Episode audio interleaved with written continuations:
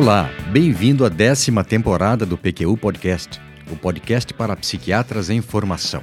Aqui é evidência com opinião. Eu sou Luiz Alberto Etten e é uma satisfação tê-lo como ouvinte. Mais uma vez, estamos o Vinícius e eu aqui na bancada do PQU Podcast para conversarmos sobre um tema que nos é muito caro: a aliança terapêutica, a fundação sobre a qual se constrói todo o trabalho terapêutico. Sim, não são poucos os estudos que mostram a relação direta entre a qualidade da aliança terapêutica com o desfecho do tratamento. Quanto melhor a relação médico-paciente, maior a chance de desfecho positivo. Além da nossa própria experiência acumulada na elaboração da aliança terapêutica, utilizaremos as ideias de Leston Havens sobre o tema como referência. Para quem não conhece, Luiz Alberto, fale um pouco sobre esse colega. Pois não, com prazer, mesmo porque eu sou fã dos escritos dele. Falecido em 2011, aos 87 anos, Leston Havens foi psiquiatra, psicoterapeuta e educador médico, um verdadeiro pensador da nossa especialidade.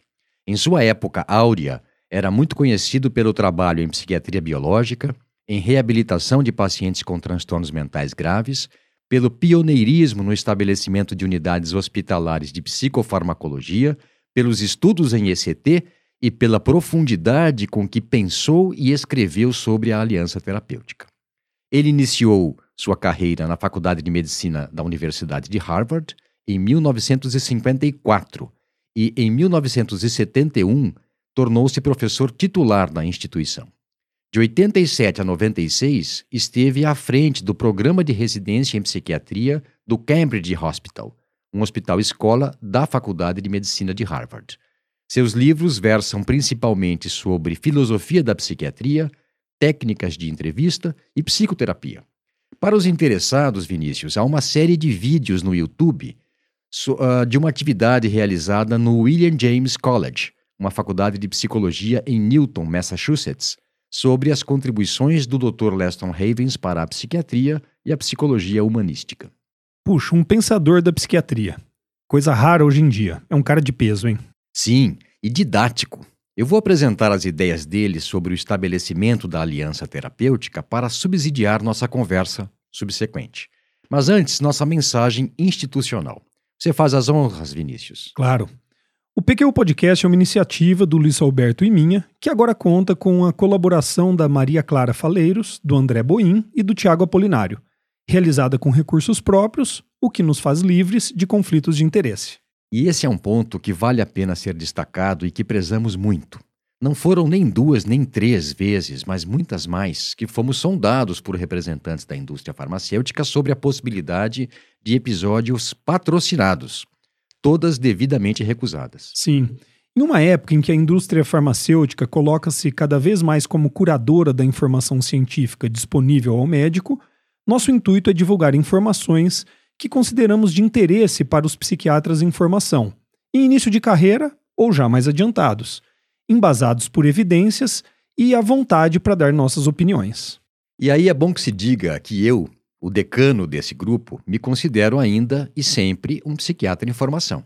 A minha formação em psiquiatria só terminará quando eu não estiver mais por aqui.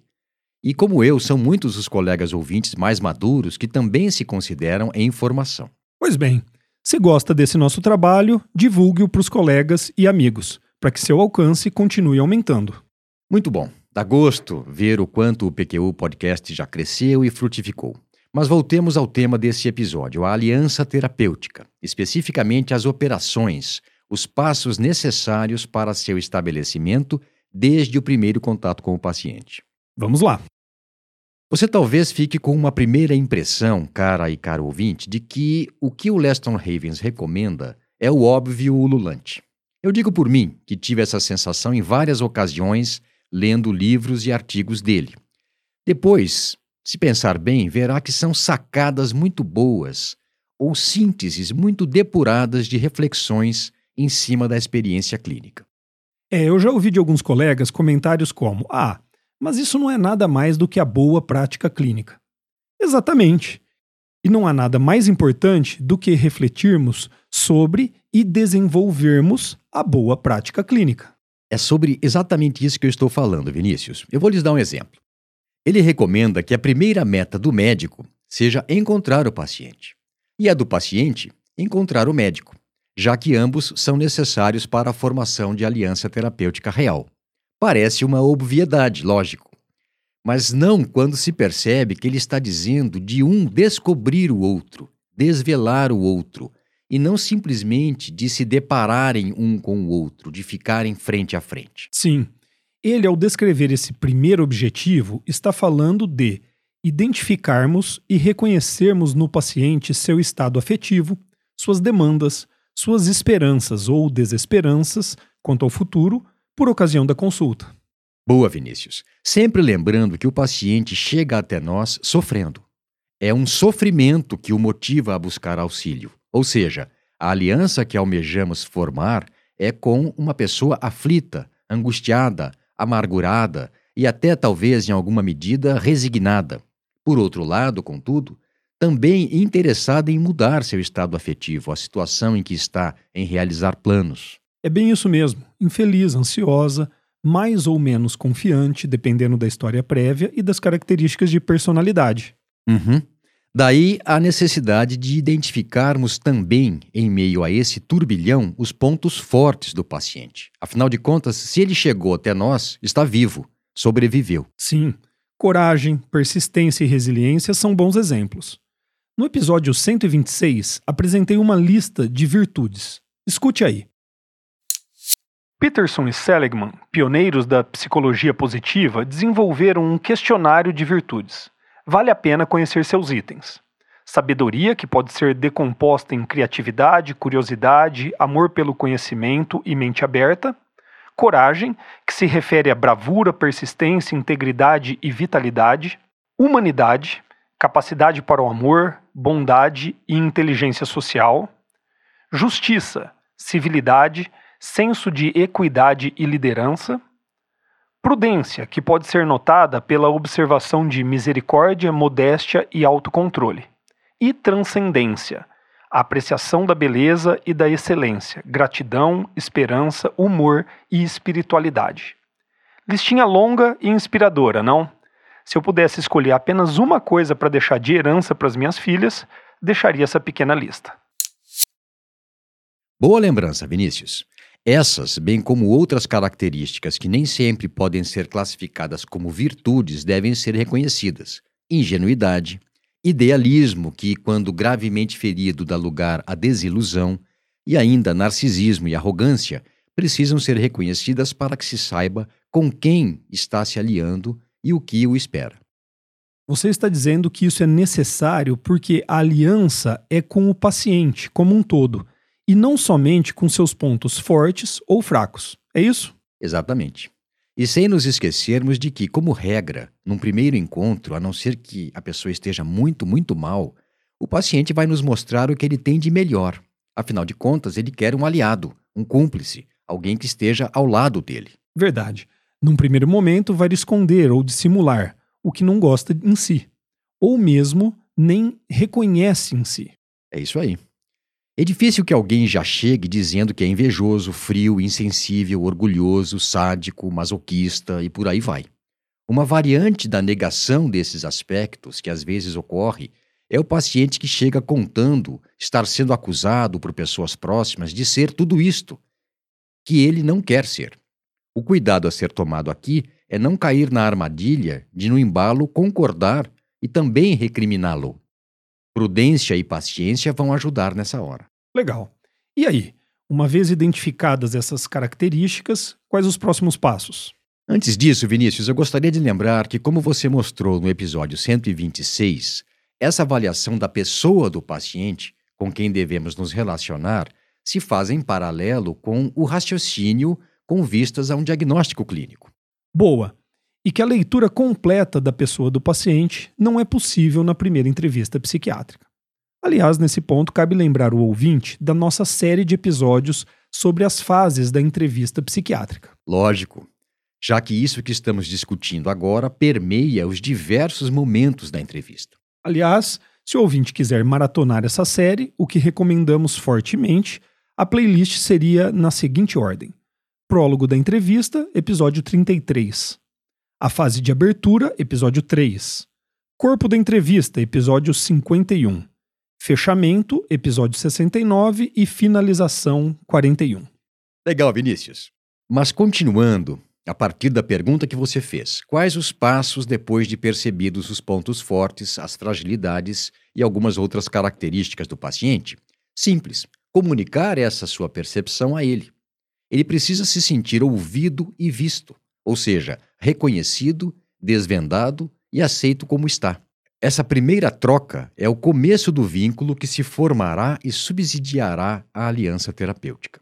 De novo, uma aparente obviedade, não é, Luiz Alberto? Colocando assim, parece simples e fácil. Verdade. Aliás, sempre que se vê um expert desempenhando seu ofício, parece fácil. Veja os grandes tenistas. Eles batem bola repetidamente, sendo que um tenta forçar o erro do adversário ou cansá-lo por minutos ininterruptos. Minutos, Vinícius. Quem já entrou em quadra sabe como isso é difícil. Sim.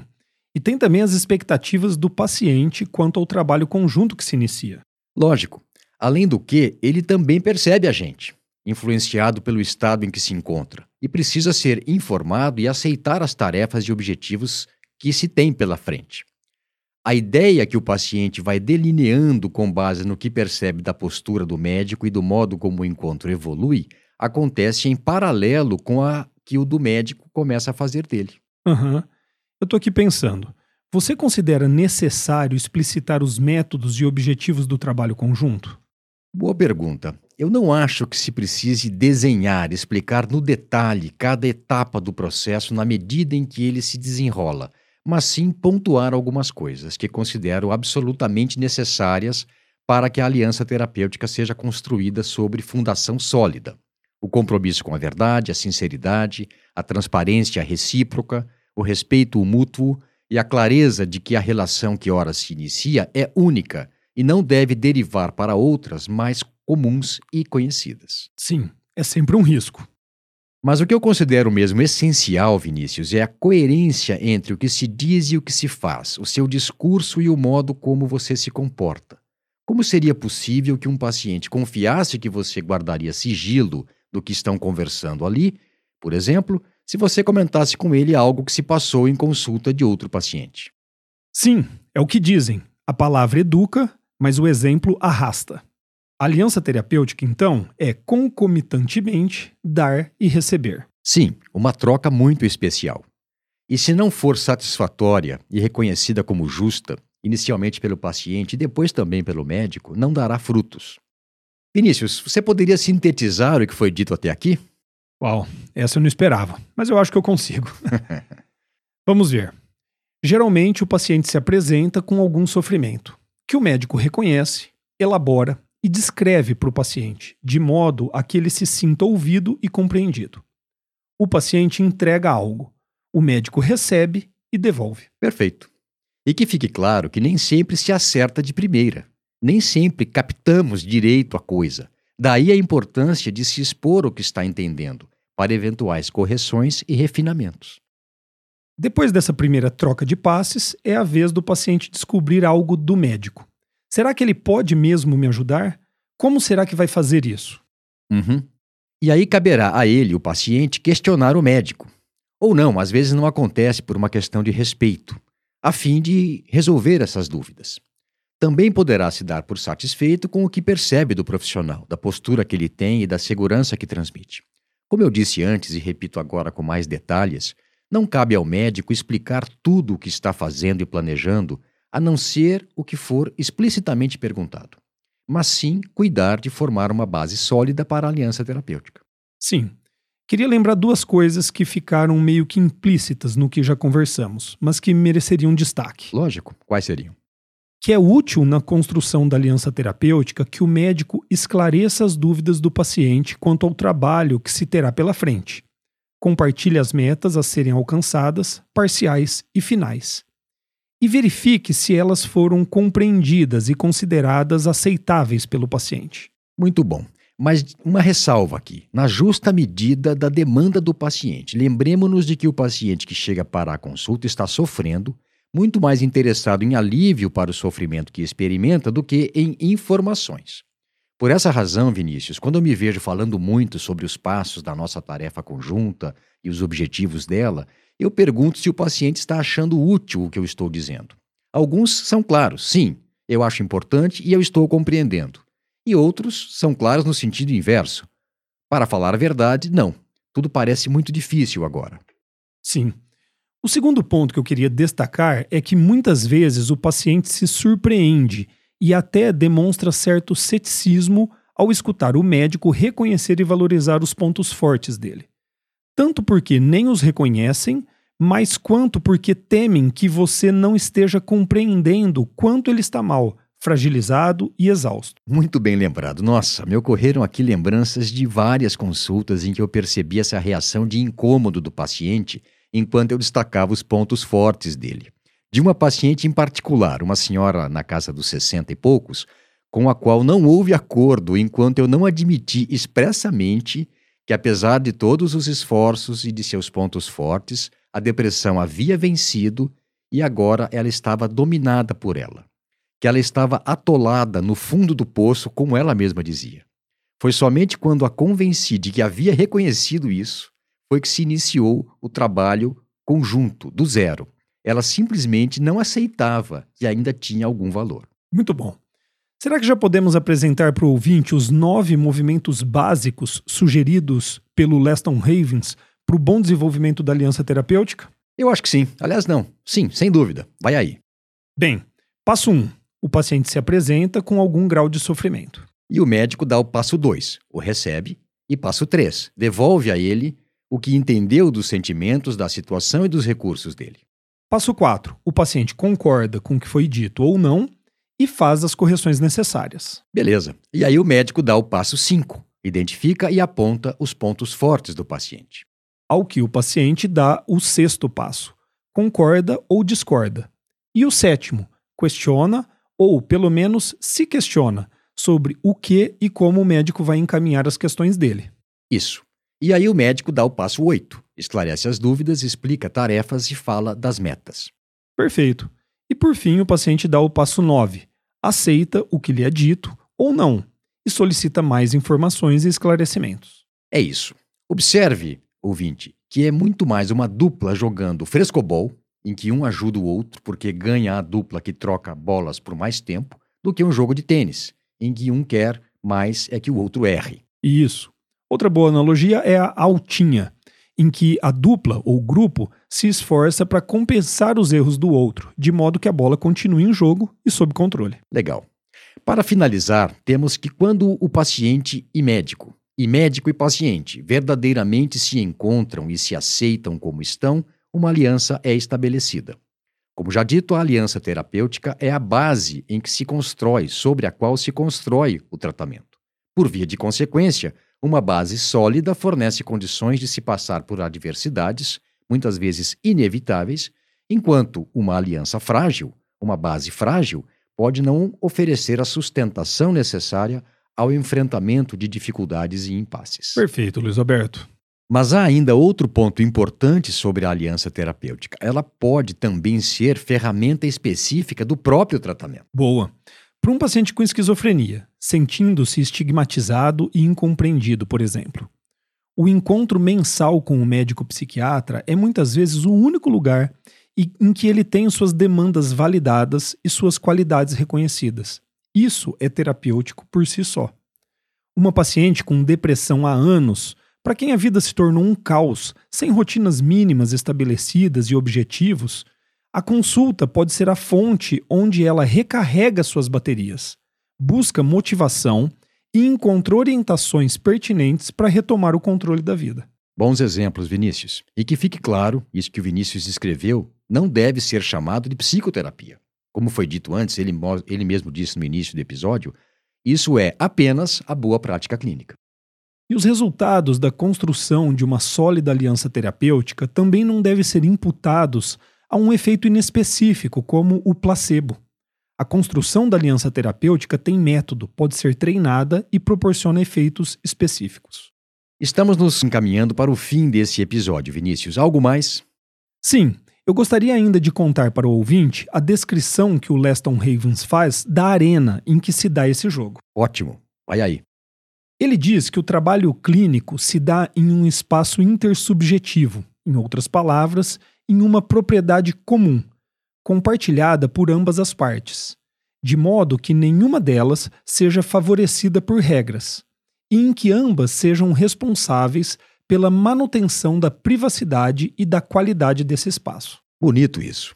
Lembrei-me também que ele afirma que faz parte desse trabalho conjunto de ambas as partes reconhecer erros, pedir desculpas e ter paciência. E diz mais, Luiz Alberto, que o que faz da aliança terapêutica tão importante é que, em vários sentidos, é ela que torna possível a realização das outras tarefas próprias do encaminhamento terapêutico, desde aceitar tomar medicamentos, passando por superar dificuldades interpessoais, com base no entendimento e assimilação do que se passa nas consultas, até aprofundar o conhecimento em si mesmo. Muito bom. Mas eu acho que é isso, cara. Nós vamos ter que parar por aqui. Se nos deixarmos levar, vamos longe.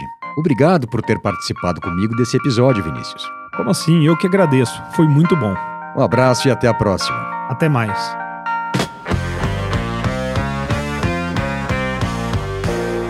Acesse a nossa página no Facebook e siga-nos no Instagram para ficar por dentro de tudo o que acontece no PQU Podcast. Confira em www.pqpodcast.com.br todos os episódios já publicados, com as respectivas referências organizados por data, autor e sessão. Agradecemos a sua atenção.